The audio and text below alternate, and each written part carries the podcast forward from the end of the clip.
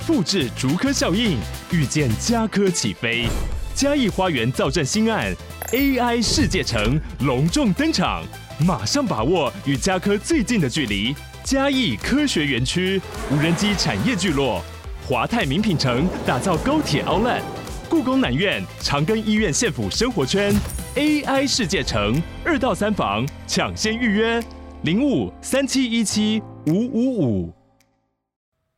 那我们要继续聊国民法官的这个案件。如果大家还没有听上一集的话，我非常建议大家去听上一集，因为我有稍微讲到我为什么会做这样子一个系列。然后其实刚刚也有讲到，原本只是想要在一集里面把三案都聊完，因为距离我们录音九月二十一号，其实只有三案的判决出来了。结果刚刚聊的内容聊起来太尽兴，然后嘉伟也讲了很多。很棒的补充，跟我的好奇的地方也都帮我解决完了，所以接下来我们要直接进入到第二案，把它分成第二集，等于说这个东西就在我们聊的过程中，它就真的成为了一个系列。所以第二案是在台北发生的，是在七月二十八号一审判决出来的酒驾致死案。那他是二十三岁的李先生，他在二零二二年的十一月十四号的凌晨四点到四点半，他无照驾驶沿忠孝东路。向西行驶，那他在刚经过行政院地下道口前的时候，就撞翻了前面的车，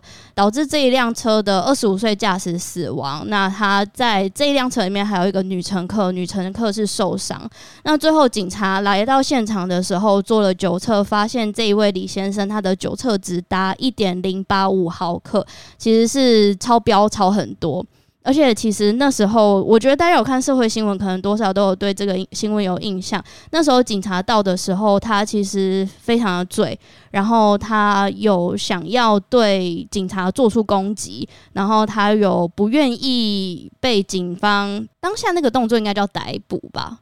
对，所以。那时候警方就有开枪击中他的腿部送医，然后这一起案件在当下那个案发过程才这样子结束。后来查了一下，发现这一位李先生他在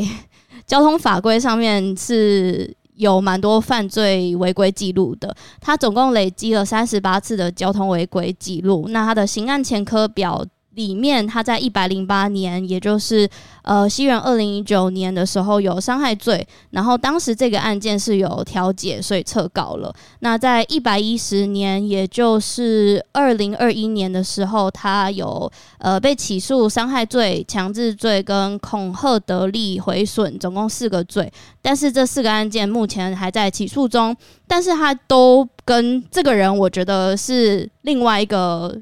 嗯。应该说，我觉得不能跟这个案件混为一谈的东西啦。我觉得交通违规就是交通违规，他的那个什么伤害、强制、恐吓啊，跟这件事情我们要讨论的，我自己觉得我的想法是，我觉得没有太大的关系，而且这个案件也还在起诉中。所以我当初在看李先生这个人的时候，我是把刚刚后面这四个罪是分开看的，我没有觉得他就是罪大恶行还怎样的，这是我的想法，所以跟大家分享。那其实这一起案件在当初国民法官开庭前。他们是有申请不采行国民法官参与审判的，然后那个时候，其实台北地院也有发出一个声明稿，是说，其实酒驾肇事致死的这一件事情呢，是我们国民非常关心的一件事情。那是因为国民非常关心。而且它具有公共利益，所以我们还是要采行国民法官审判，所以就这样子驳回了。那就这样子来到了这个判决的过程。那这个判决的过程呢，它其实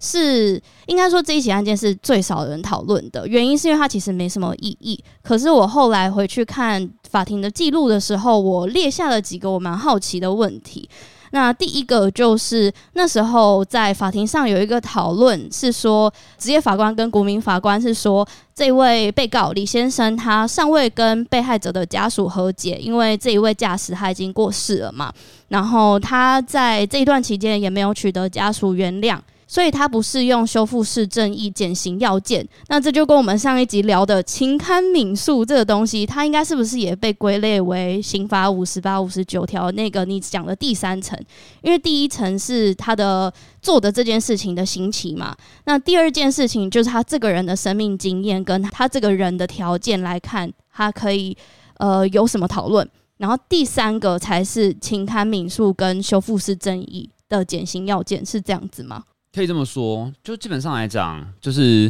那个情堪民诉，他是呃从法官的立场去判断说当事人的他可能在犯案前的情状，还有犯案前的处境。是一个情堪民诉，然后可以做一个特别减刑的部分，所以他关注的是犯案前的行为。那修复式正义，他比较像是反过来，他是关注犯案后的行为。那当然，就是犯案后，如果你有跟他的逻辑是这样，就是犯案之后，如果你有很好的悔意，你有展现你的诚意，你有做到就是被害人家属的一些要求，那在这样的一个情况底下，司法的制裁其实没有那么的必要。原因是因为司法的制裁，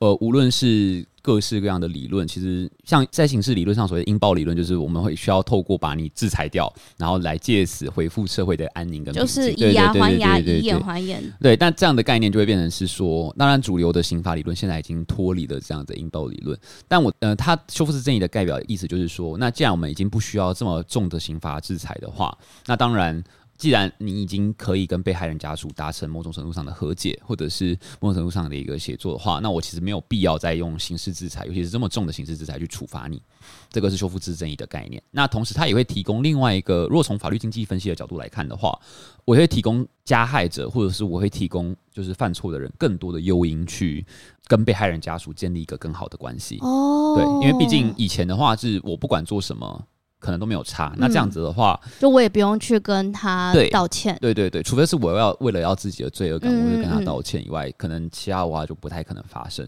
那现在的话，等于是呃，除了罪恶感之外，你还有另外一个比较实际的理由，就是他真的是可以减刑的，所以你会更积极愿意的去跟他达成这样子的一个修复式正义。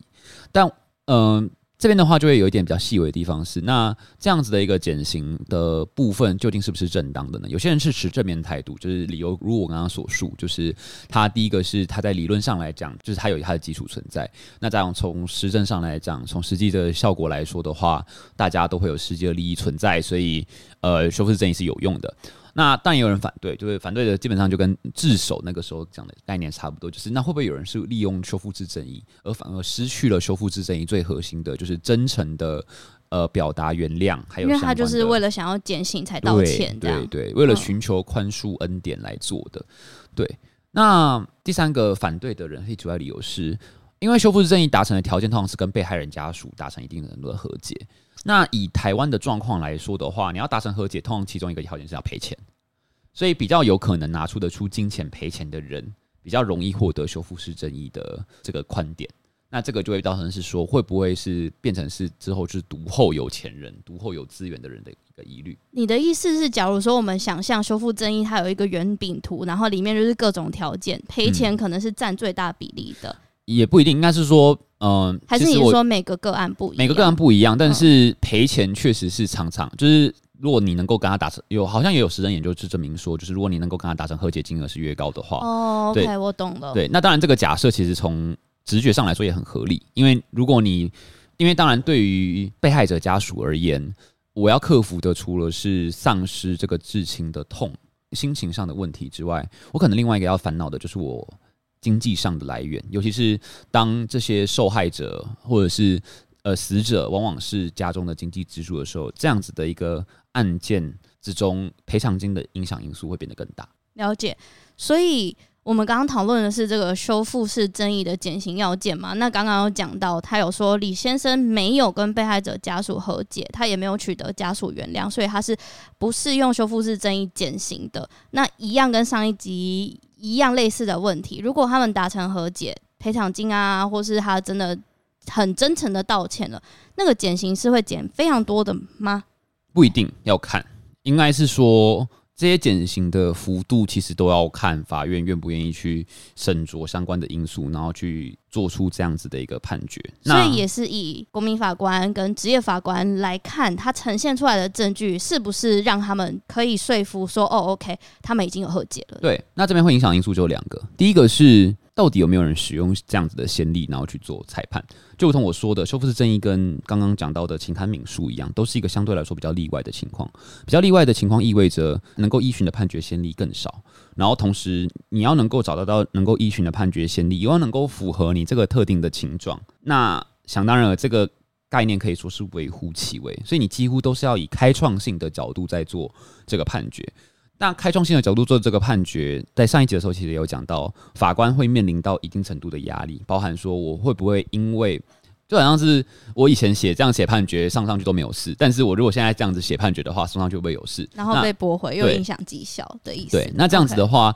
就会对法官造成一定程度的压力。那当然有些法官可以顶得住这样子的压力，但呃，我们不能够把。某一些个人的行动当做是他们必须要做到的义务。嗯，我非常同意。所以，那我可以这样子说吗？我们可以观察未来国民法官参与案件审判中。有符合情刊民诉跟有符合修复式正义的案件，然后去分析它的其中要点是什么，我们可以这样观察。可以啊，但是他会遇到一个问题，就是因为情刊民诉跟修复式正义本来就是一个相对来说比较例外的情状，所以就算你能够去做分析，或者是连拿到累积的到一定程度的案例好了，你要分析的时候，你不可能拿不同情状的案件来做分析嘛？嗯，因为他们都可能不一样。对，所以譬如说你在做研究的时候，你本来就要去控制它的所谓的控制变因。还有所谓的操作变因，就是你要有一些东西是能够能够控制的，有些东西你才能够看得出来，你变动的这个因素有没有对你最后产生的结果造成影响。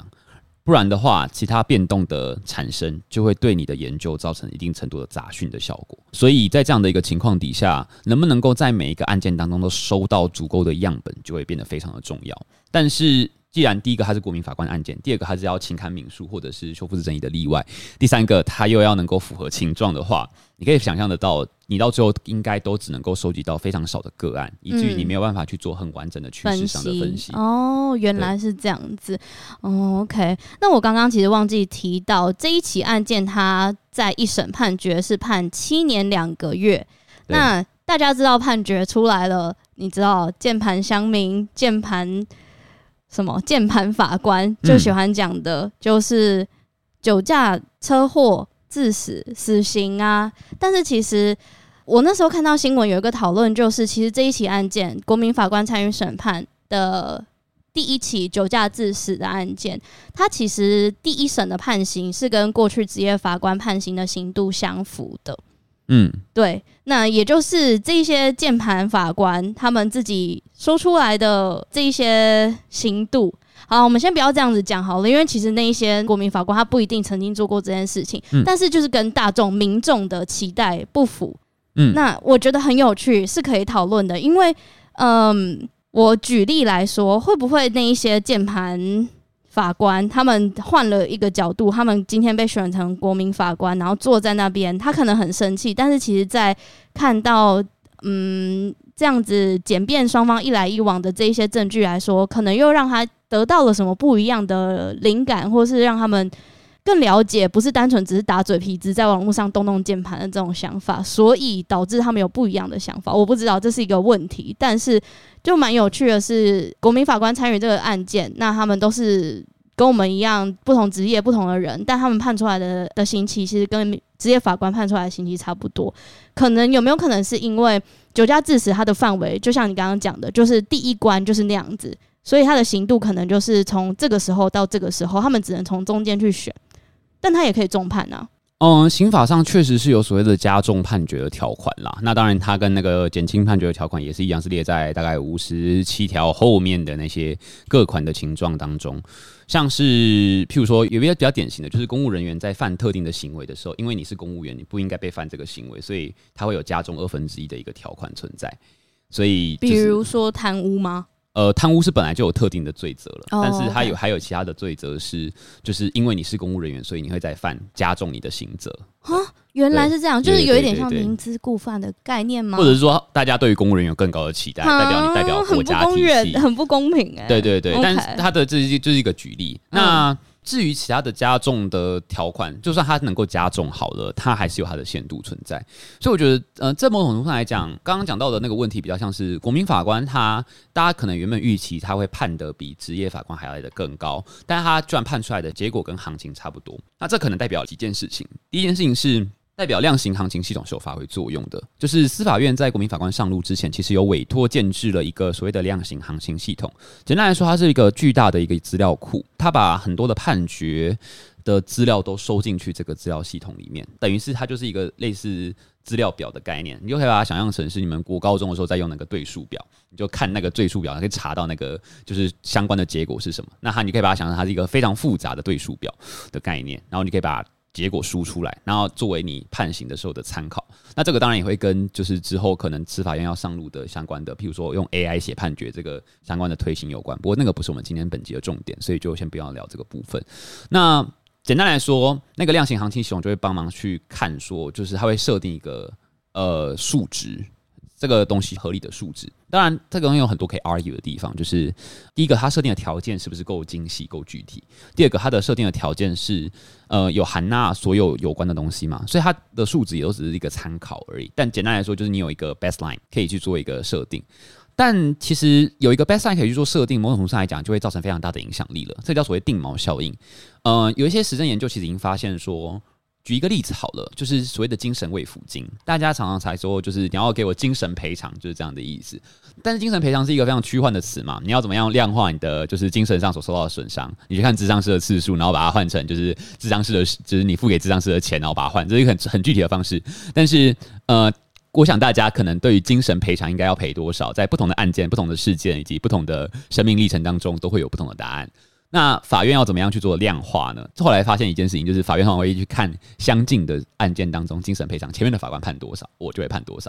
所以前面法官的数字就会成为某一种程度的定锚。因为像是说，前面法官设定的基准是六千块，那我就会在六千块上下游移。很像是你如果不知道一家店的价格是多少，然后你可能就会去查别家。可能相类似的餐厅的店的比如说你要在永和跟大安，你要开一间咸酥鸡店，那个定价可能就起价不一样，房租因为也不一样，对对对对对对对。然后或者是你要去挑一家餐厅吃饭的时候，你可能就会以你先吃过的那几家餐厅作为你心中那个 CP 值的衡量的标准，这样子。Oh. 所以这就是定毛效应的展现。那这样量刑行情系统被发明出来之后，是确实有在使用的，是而且有有在使用在国民法官的案件当中。所以你可以想说，第一个可能的影响因素，那为什么我说可能的影响因素，是因为这个评议是不公开的，所以我们不知道评议的那个房间里面究竟发生了什么样的化学变化。而且同时，国民法官也会严格要求说，你不能够把评议的东西泄露出去，原因是因为会影响到国民法官的安全。譬如说，假设有里面有一个人，他讲了非常政治不正确的话，然后被泄露出来了，那。他可能会被公审，他可能会被延上，那这样以后就不会有人想要来担任国民法官了，因为他会担心说自己会不会因为不小心的失言而被公审或延上。没错，这样子。你知道，在美国很高度关注的重要判决的那一些国民法官，他们不止在审判的时候是自己的个资是不能被露出去的时候，嗯、他们还要有随扈。陪他们进出法院，对啊，没错，对啊。你觉得有一天台湾的国民法官有可能会会啊会啊会啊？其实有，吗？已经，已经有啦，因为国民法官法有要求，就是要针对国民法官去做特别的保护，还有各自的一些东西。等一下，等一下，我我好奇，如果真的是高度关注的案件，因为未来有一天国民法官法是会开放到并不是刑度十年以上的案件嘛？那你说的保护是有一天如果被选上，我家楼下可能会有人保护我的那个保护吗？通常会不会是每一次都会 default 就会出现呢、啊？它的概念可能会是你之前的概念比较像是弗洛伊德那个案件。对对对，弗洛伊德案件的话，可能就会有，因为那个案件等于是呃，就是极端的白人至上主义者跟、嗯、引起群众愤怒的。对对对，极端极端白人至上主义者，他可能就已经放话威胁说，就是就是对陪审团会不利。那在这样的一个情况底下，如果有一定的 clue，有一定的迹象出现的时候，可能就会有。对，但它不会是一个 default，不会是一个预设的一个选项。所以回到刚刚的问题，刚刚的问题就是因为他的评议是不公开的，所以我们没有办法知道它里面发生什么事情。那第二个就会是连续到我们上一集讲到的，就是职业法官他在给定资讯的时候，会不会无意间造成的影响，那导致说变成是帮国民法官设定的框架，然后导致说让国民法官判出来的刑度是一样的。那这样子的话也有可能。那这个就是回应到之前上一集讲到的，就是职业法官给定框架，然后造成影响到国民法官的判断的一个状况。那我好奇哦，假如万一有一天，或假如说我们今天这一起案件就真的遇到了一个键盘法官，嗯，他真的很生气，他坐在那里，或者他在小房间里面，他就说这个就是要判死，那该怎么办？哦，了解。嗯，我自己没有参与过国民法官的实际的过程，因为我我资格不符，我是法律系学生，然后也有考上律师 资格，啊、所以我哎。顺便跟大家科普一下好了，基本上你是公务人员，你是检察官，你是律师，你是法官，法学教授，对，就不行嘛。对，就是基本上来讲，就是他们需要是法律素人啊，可以这么说。嗯嗯，对对对。那另外一件事情是啊，军工教也不行。对，就是你要你是法律素人，嗯，然后军工教可能还会有一些冲突的问题啦。了解，对对对。那当然，另外一个点是，呃，但我没有亲眼进入到那个小房间里面。如果以后丽丽有机会的话，看我不不太确定这么能够分享，但不太确定。哎、欸，我好奇，是你可以旁听，可以啊，但是旁听的人是不会进到小房间的哦。对，只有国民法官跟职业法官才会进去，就是他们听完所有的证据，然后才会进去，连记录都是在里面。哦，了解了解，好。但是我我们有之前有修司法心理学实作，所以那时候有在老师的指导下操作了一次所谓的国民法官的实验。我们有拿到一个实验的案例，然后用那个实验的案例去找到了国民法官跟职业法官，然后让国民法官跟职业法官模拟做一次评议的过程，然后有拿到相关的模拟的卷证资料。那那样子的模拟过程。当中，有发现的确是有意见比较极端的人，但是这个意见极端的人在之后会被。就是有点像是磨平，原因很简单，就是大家都有种种的心理，所以只要不是说八个人都是意见非常极端的人，不然的话，通常都会被稀释掉，就是他的意见不会变得那么的极端。但以几率来说，通常应该不会遇到八个都是很极端的人，至少在筛选上来讲就不会遇到这么样的情况。了解，对，所以即便是有一个意见非常极端的人，或者是他可能因为个人的生命经验，譬如他他的。母亲也是因为凶杀案而去世，然后以至于他对凶杀案特别敏感这件事情的话，即便遇到这样的一个情况，在整个评议过程的设计上来讲，还是会确保说不会让极端的意见成为主流的意见。原因是因为我可能不是非常精确，但是我印象中国民法官他的比例是要三位以上的国民法官认为有罪，然后啊，我可能要再去。要看一下那个反官网，但它总之它的制度设计很简单，就是它要两大重点。第一大重点是，它要国民法官跟职业法官都有都认都有人认定这个结果是正确的，它才能够通过，这是评议结束的要件。第二个是，它要大于一个绝对多数才能够通过。也就是说，九位里面至少要有五位投这个意见，而且这五位里面必须要都要包含国民法官跟职业法官。哦，了解了解。好，那另外一个这一部分就是我还蛮好奇的内容。刚刚前面有跟大家讲，其实这一案是没有太大的意义的嘛。然后，但是我蛮在意的部分就是那时候看到一篇新闻，他是说简便打情感战。然后我还有把这篇新闻贴给嘉伟，因为里面的内容其实写的 蛮精彩的。比如说几个，我就贴几个关键的句子。他说，简便协商八次才各自退让呈现法庭上的内容。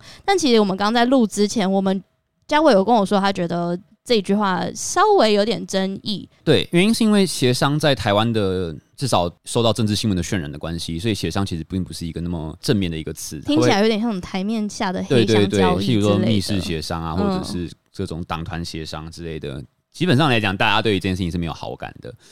但。在国民法官的案件里面，应该不会出现就是检察官跟律师私下接触的情形。他就算是协商，他的概念可能比较接近于是在，因为在国民法官的整个开庭的准备之前，是有一个所谓的准备程序。嗯，如果拿呃，譬如说厨艺大赛来比喻的话，准备程序有点像是你在厨艺大赛的时候都会遇到的那个挑食材的过程。那你在挑食材的时候，你厨艺大赛大家可能都看过，譬如说小当家，或者是呃，没有说说是好老，小当家也好老，反正就是你才几岁？等一下你几年？我我是因为就是小时候去的那种诊所都有那种很老的漫画。Oh, OK，对，那个啦，呃，Master Chef 我很爱的。哦，对啊，一样，澳洲厨神。对对对，反正就是他们会有挑食材的过，他们有些比赛环节会有挑食材的过程嘛。那当然，挑食材的过程的概念就代表说，你之后不可能出现你没有挑中的食材。你不可能就是随便从你的袖子里面掏出一个珍贵的食材，说好，我有这个食材可以用之类的，这是 definitely cheating，right？就是等于是准备程序的时候就会做到证据的处理跟筛选。那在整个过程当中，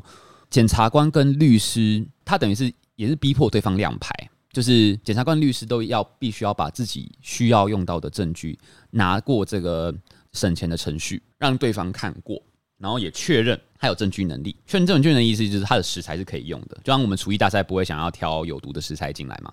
对啊，所以一定要确认它的食材是可以用的。那在准备程序结束之后，如果还要追加新的证据的话，那就要跑其他的手续，一样不能够就是随随便便的，就是从袖口拿出来说：“嘿，我有这个小当家秘方。”大家可能想象，对，大家可能想象说，就是那个法庭上的辩论，大家都是拿那个像综艺节目一样，那个马西平或刘宝杰拿那个手牌。太久了，你不可能这年纪给我讲这种马西平吧？对对对对，但是反正就是我的意思是，他的概念不会像大家在那个争论节目上。看到就是来宾拿着手牌，还有口音，对对对，然后随便的就是拿这个手牌出来，然后就是随便的开始讲，他已经是经过非常完整的程序的。嗯、那这样的协商程序，它的概念是，嗯、呃，为什么会说是协商的原因，是因为一定是辩方跟检方都有一些他们想要拿出来，然后对对方非常不利的证据，或者是辩方跟检方他们可能都会有某种程度上来讲，是为了要间接佐证，或者是一些可能会被质疑的证据。那想当然尔，你一定会想要最大化你手上能够使用的证据的数量，并且最小化对方能够使用而且对你不利的证据的数量，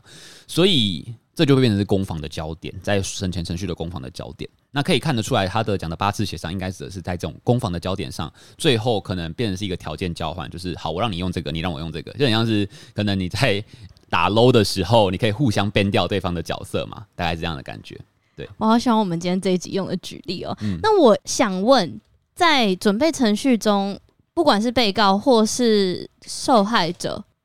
对，代表受害者的那一方，他们的当事人是要在的吗？还是就交给律师他们、检察官跟律师他们自己讨论？呃，原则上来讲，如果是被告的话，通常会在，因为被告有在场权。在场权的意思指的是说，我要亲眼见证这个审判的进行。其实这个也是。在准备国家考试的时候，可能很多人都会读到，就是在场权的概念，就是我要让被告亲眼、亲耳聆听跟看见整个法庭进行的过程，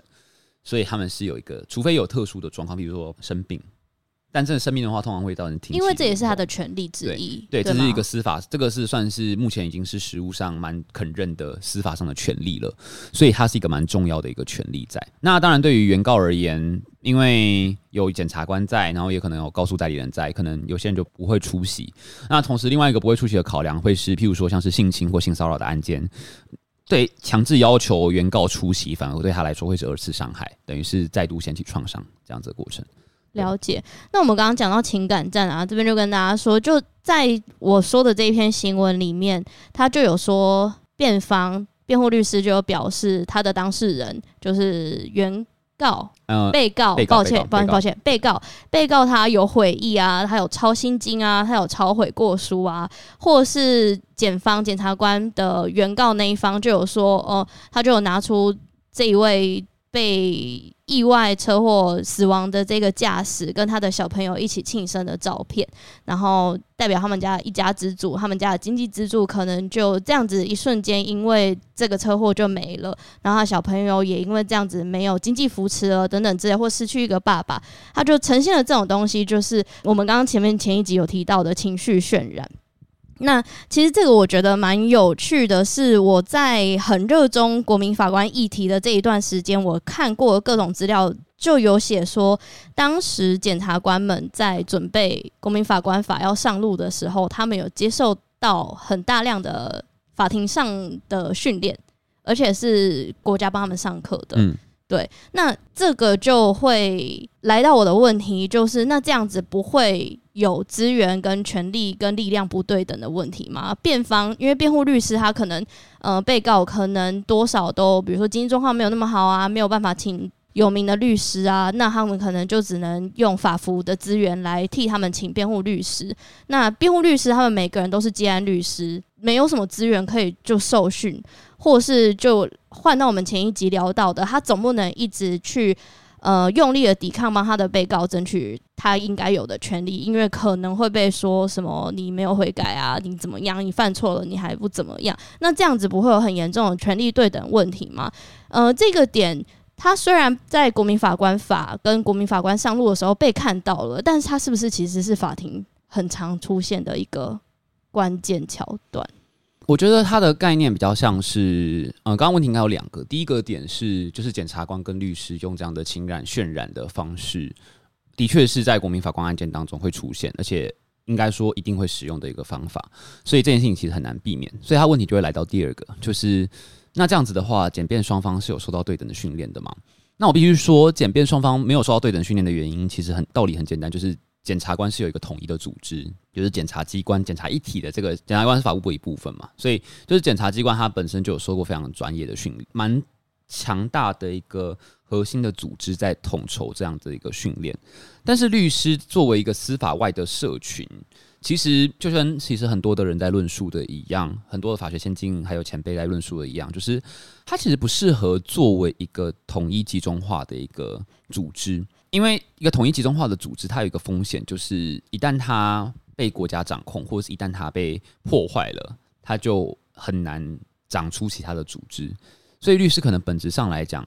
呃，就像最近司法院许宗岳院长引发的一个争议，就是到底律师是不是一盘散沙的一个状态？我觉得有些法先进跟前面像是中研院的黄成义老师有提到这件事情。中原黄天一老师是研究就是司法制度还有研究法学非常资深的一位老师，然后他的讲法其实就是律师其实某种程度上来讲维持一盘散沙本来就是一个常态化的一个状况，但是适当的组织确实是好的，但是台湾目前好像还没有长出适当组织的一个条件。对我来说，我我会这么觉得。那台湾之所以没有办法长出市场组织的条件，一部分是源自于刚刚讲到的，刑事辩护律师其实并没有那么大的一个要求。如果你能够个案执业，然后你就消极的做辩护，你就可以打得出很好的成绩的话，那你自然就没有往上继续提升的动力。那你没有往上继续提升的动力，就不会意识到需要有组织来做这件事情。你没有需要有组织来做这件事情，其实就会很麻烦。呃，你就会不知道怎么推动这个东西。我大概大三、大四的时候，费茨联盟的法务主任林思维主任，他其实有主导出了一本书，就是台湾死刑辩护的一个手册。那本书是他集合之前帮费茨联盟的几位当事人、几位同学辩护的刑事律师共同撰写的，其中也包含了今年要升任大法官的尤伯祥老师、尤伯祥律师。那他那篇书的前言其实就有提到一个很重要的事情是，是因为那篇书成书于就是国民法官法制度正式施行前两年。那他们其实就一直很担心，说在这么苦苦的每个人贡献自己心力、贡献自己时间的这个情况底下，做好了这一本书，结果马上这一本书他要面对的是一个完全不一样的审判流程跟审判程序，然后这些东西必须要从头教起。他们表达了担忧，那必须说从最近几起的国民法官引发的争议来看，他们的担忧确实是在两年后、三年后的现在是成真的。但是检辩双方是不是真的会产生就是这种完全不可逆的资源不对等情况呢？我会想要从一个我之前经历过的故事来分享，我会觉得不一定。我之前第一次去，因为废死联盟非常鼓励实习生去所谓旁听死囚或者是旁听死刑犯的相关的案件，不管是言辞辩论或者准备程序等相关的判决程序等等。那我那时候第一次去听的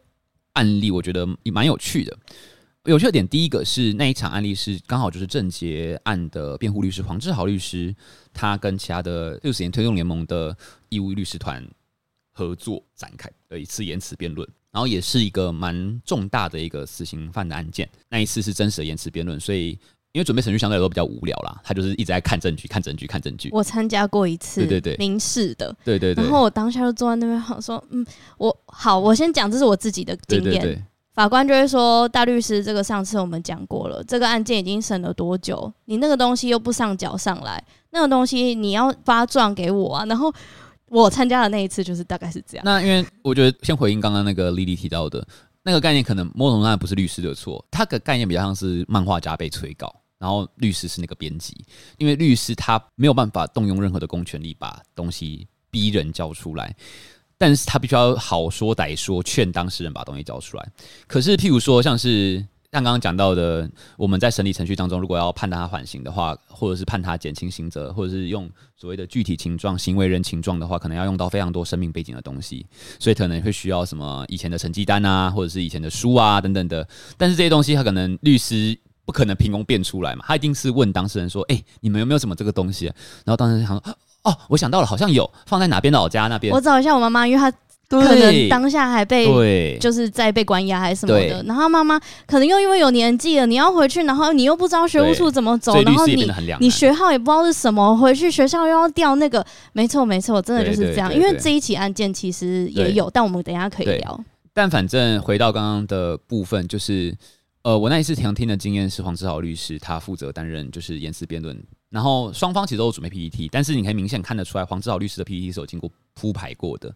然后是有符合，就是就是有点像是他是有设计过，然后是比较呃符合法院新政的那种做法，他是有研究过法院的新政可能会怎么走，然后去依照这个方式去。呃，设计他的简报，甚至连他的简报过程也都非常抑扬顿挫，这是第一个。这对我来说造成的一个影响就是，我不认为辩方一定会做的比检方还差。只要辩方愿意投入心力的话，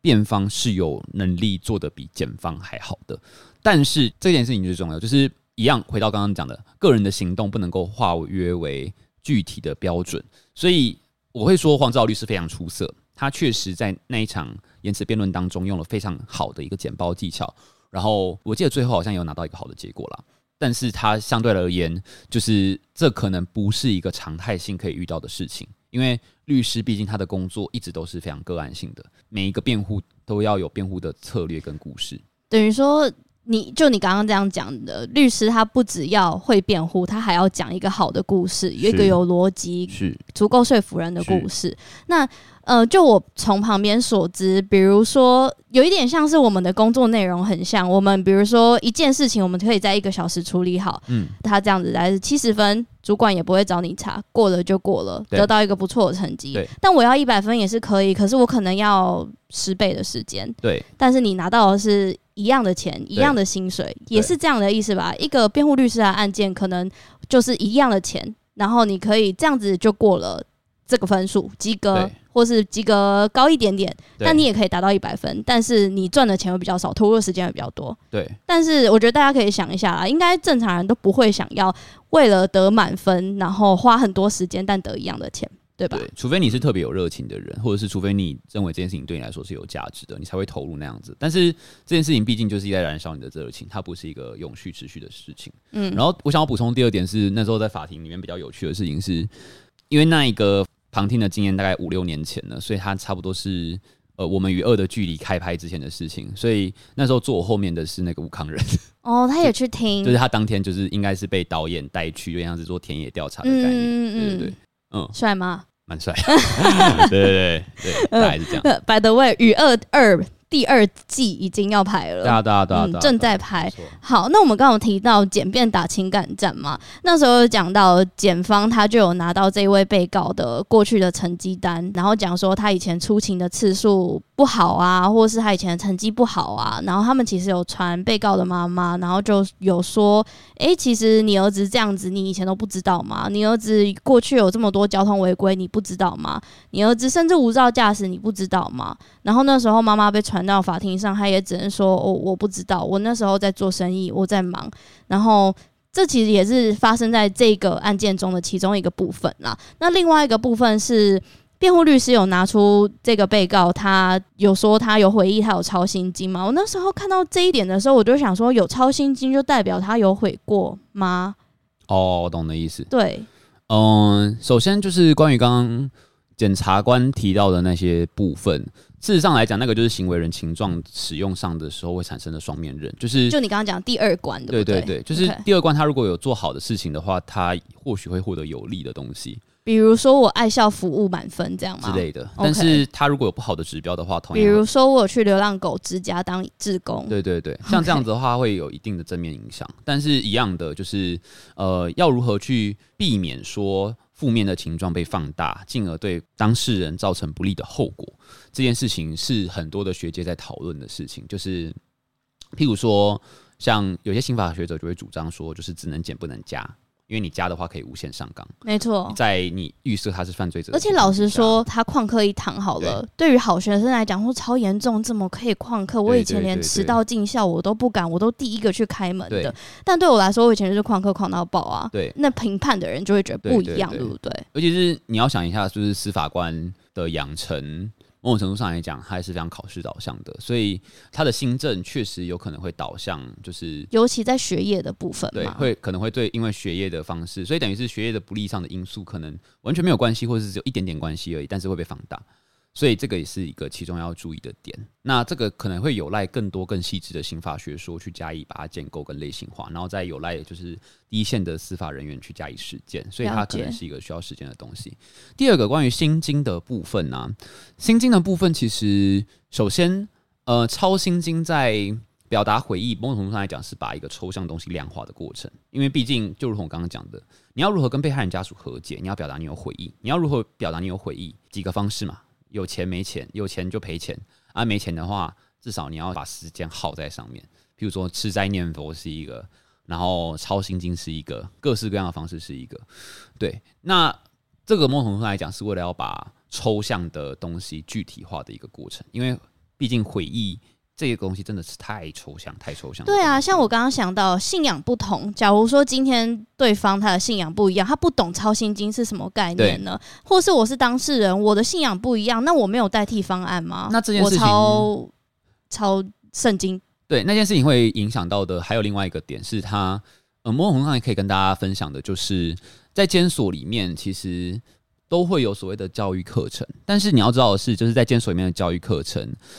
呃，在台湾来讲是非常非常不平衡的，因为台湾不会想要把教育资源丢到监所里面，不管是你是定验的犯人，还是尚未定案的嫌疑人，都是尚未定验的话就是当事人或嫌疑人了。那在这样的一个情况底下，会愿意进到监所里面去担任教育的服务的人，应该就只剩下宗教团体。那宗教团体愿意进去里面，当然也不是无条件的进去，然后去教授一般的东西，他一定是为了宣教。使用。那虽然宗教确实是有抚慰人心跟安抚人心的作用，但是他们某种来讲也造成就是监所里面的学习内容多元性是相当受限的。而且，譬如说好了，就是在美国的监狱里面，他们是可以选择要不要去修读大学的学位，譬如用线上或函授的方式来达成。但在台湾的话，基本上很难达成这件事。台湾有空中大学的，有，但是以监所的条件来说，可能你很难做到这件事情。第一个是你的。不到一半以上有空大而已。同时，嗯、就算有空大好了，你要记住的是，你的生活环境是不稳定的，然后是狭小的，是逼仄的，然后是没有空调的。你可以想象，你可以在没有空调的房间读书读大学吗？嗯，嗯，这件事情光是这样，然后你没有大荧幕，你只有小电视而已，可以让你去收看空中大学的节目。所以在这样的一个严苛的学习环境底下，当然有些人会讲说，你都已经被关进去了，你为什么还要要求这么好的学习环境？那这个其实就是所谓的次等原则的展现，就是因为你是犯错的人，所以你。不能够享有这么大的东西，但其实这个次等原则，某种上来讲是很没有道理的一件事情。同意，呃，因为我自己有在参与监所关注小组的通信计划，我跟我通信的那个人，他是有参加空大，他也有下工厂，然后他有稍微跟我分享他在里面的生活，比如说学冲咖啡，嗯，比如说学写书法，对，就这样。就我所知的，可能还有别的，但是真的很单一。但毕竟监所是一个以重视管理优于个人发展的一个地方，嗯、所以一切的设计都会以易于管理为原则。所以不管是抄经这件事情，还是写书法，或者冲咖啡，某种来讲都是因为易于管理的这个教条，或者是这个 ideology 底下所生产出来的一个对于监所内的学习内容的限制。真的，而且很多东西我们觉得合理的，嗯、他们没有办法，比如说小刀不行。小到不行，剪到不行，那有很多东西都不行。他一样也是因为管理上的原因。没错，没错。嗯，我记得跟我通信的这一位当事人，他我们通信三年多了，从来没有问过他是因为什么罪入狱的。嗯。但是他有跟我分享，有一次他被刁难，原因是因为他早上起来睡不着，他比起床时间再更早起一点点而已。然后他只是沿着那个墙做引体向上，也就是我们所谓的那个拉单杠。可是他没有单杠啊，他只能。用手指抠那个边边的墙，这样拉。嗯、管理员就跟他讲说：“大家都在睡觉，你在干嘛？睡觉的时间就躺着啊，你不要站着，不要那边找我麻烦。”因为他还要管他。那、他就说：“我就运动而已啊。”他就说：“你不要在那边，就是有一点像是给我搞怪的意思啦。哦”后来他就被因为这样子就被刁难了好一阵子。很正常啊，因为毕竟那个就是一个第一个是他没有被提供足够的资源，然后以至于连。管理员自己可能都会是处在一个非常资源不足的状态，然后第二个是，嗯，那边对于风险的管理会优于一切，就是他们的考量会是以风险管理为优先，所以大家一致的作息，然后在一致的作息时间表以外，不要有多余跟额外的行为，会是最符合风险管理效率的一个处理方式。其实这件事情某种程度上来讲，不就是很像以前安亲班或幼稚？对，因为我刚刚正想讲，我以前高中是读私校的，对啊，对啊。对啊，那个时候我读高中的时候，其实发禁跟袜子已经解禁了，嗯，但是我们学校还是，虽然我们可以留头发，但我们不能染，不能烫，然后我们的袜子都要穿。脚踝以上，合理。那个时候公立学校都已经解到不行了，我同学是大染大烫，然后我们都只能乖乖的，嗯，就是感觉就是你服仪标准，然后你就好管理，我们学校风评也好那种感觉啦。没错，没错，没错，就是这样。那最后一个问题，关于这个第二个案件是听众他投稿的问题。其实那时候我们在我在我的 Discord 里面有稍微跟听众聊说，有没有人在关注国民法官案件啊？就有一个听众他好奇，然后这个问题我没有办法回答，所以我想说问你。他说，律师准备国民法官案件跟一般案件的开庭资料所需要的时间，是不是有很大的落差？嗯，应该说我目前是研究生。我虽然通过国家考试，但是我还没有取得律师资格，然后也没有执业过。不过你可以想象的事情是，国民法官要处理的人数，你要 cater 的人就比一般的案件高了三倍。你在一般的一审的案件，就算简易庭的话，只有一位法官而已。但是如果是常规的话是三位法官，然后二审的话是五位法官，然后三审会是七位法官。那重点是这些法官都有受过专业训练，对，所以你，你们有共同的语言。所以它的概念是，第一个是如果他们是人数上的话，你光是准备就会花上。三倍的时间，然后第二个是你要花很多的时间把原本共通的语言转换成另外一种语言。那这个在专业术语上叫做语内翻译，因为法律的词汇跟其他的词汇是不太一样的。概念比较像是，如果你要这样讲的话，你可以想象一下，是一个主治医师，他以前是跟三位专业的医师一起合开一个刀。那现在他的概念是他除了三位专业的医师之外，他还要再带六位大一的医学生来开一个刀，所以你必须要把很多的指令做白话文，然后你必须要确保这些指令不会被转译成不同的意思，你必须要确保他们能够执行到位，你必须要确保他们能够达到你要的结果。所以你可以想象一下，如果你嗯、如果你是理工背景的话，换个比喻，原本是你跟可能三个 senior 的后端工程师要来做一个专案，现在是好，我我派给你三个 senior 的后端工程师，但是我要给你一个比较大的专案，因为国民法官的案件通常是刑期比较重大的嘛，然后案件情况比较复杂的嘛，然后但是我还要再额外派给你六个可能不是自工背景的实习生，然后你要完成一个比你大很多的专案，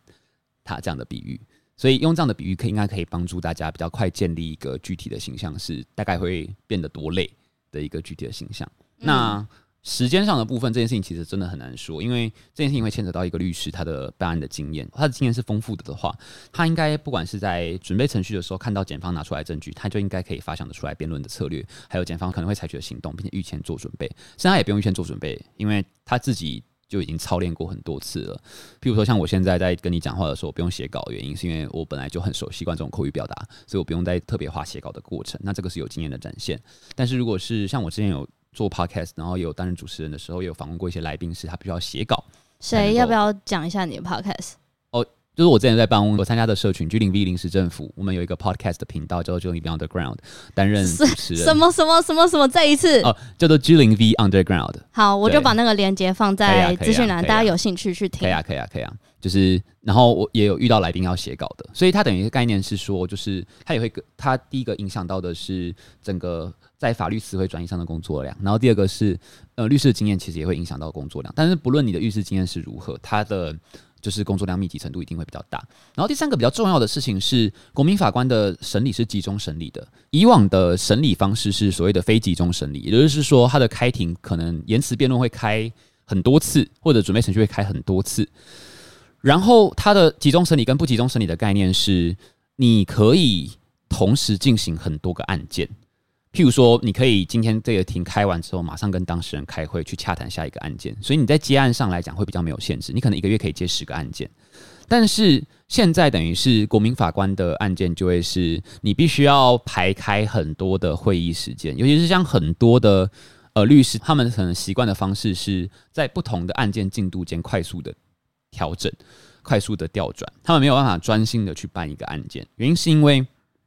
台湾的律师多半以中小型事务所为主。如果单只办一个案件的话，那个案件的案酬是没有办法呃养活这个律师，或者是没有办法养活这个律师背后的团队的。但是国民法官集中审理的特性，反而让律师在接案的时候必须要负担非常庞大的时间成本。原因是在于说，集中审理的整个过程，虽然它的总时长是一样的，但是它整个时间变得很密集，导致你必须要完成很多的准备之外，你也必须要排开很多原本可以在平行的时候进行的工作，进而会让律师在接案的时候会去却步。尤其是很多的大律师，其实他们很有经验，但因为他们很有经验，所以有很多案源。但是这些案源能不能够让他们全力的准备这个国民法官的案件，甚至是在集中审理的时候完全不用开任何的会议呢？我觉得这是不太可能发生的事情。这也造成了就是国民法官案件，它先天上来说，在辩护人这一方可能会就会产生一定程度的影响跟弱势的原因。了解。对，好，希望这一位听众有回答到你的问题。但是我觉得这个问题呢，说不定未来如果其他的审判案件，也许我们可以拿其他案例再出来讨论。没错。那今天这个案件虽然没有。很大的讨论，就酒驾致死案没有太大的意义，但这个案件我们其实也录了比前面那个案件久，原因是因为我自己有很多问题啦，对，也是因为很很少人讨论它，所以我我得到的资源比较少，所以我想说来问问看嘉伟，我好奇的这一些，比如说像超心经就等于悔过吗？这些东西，所以希望这一集有回答到大家的疑问。然后我们都有一天可能会成为国民法官，家伟不会，我可能会，你们可能会，所以我希望做这个的原因也是大家知道更多资讯被抽到的时候，你们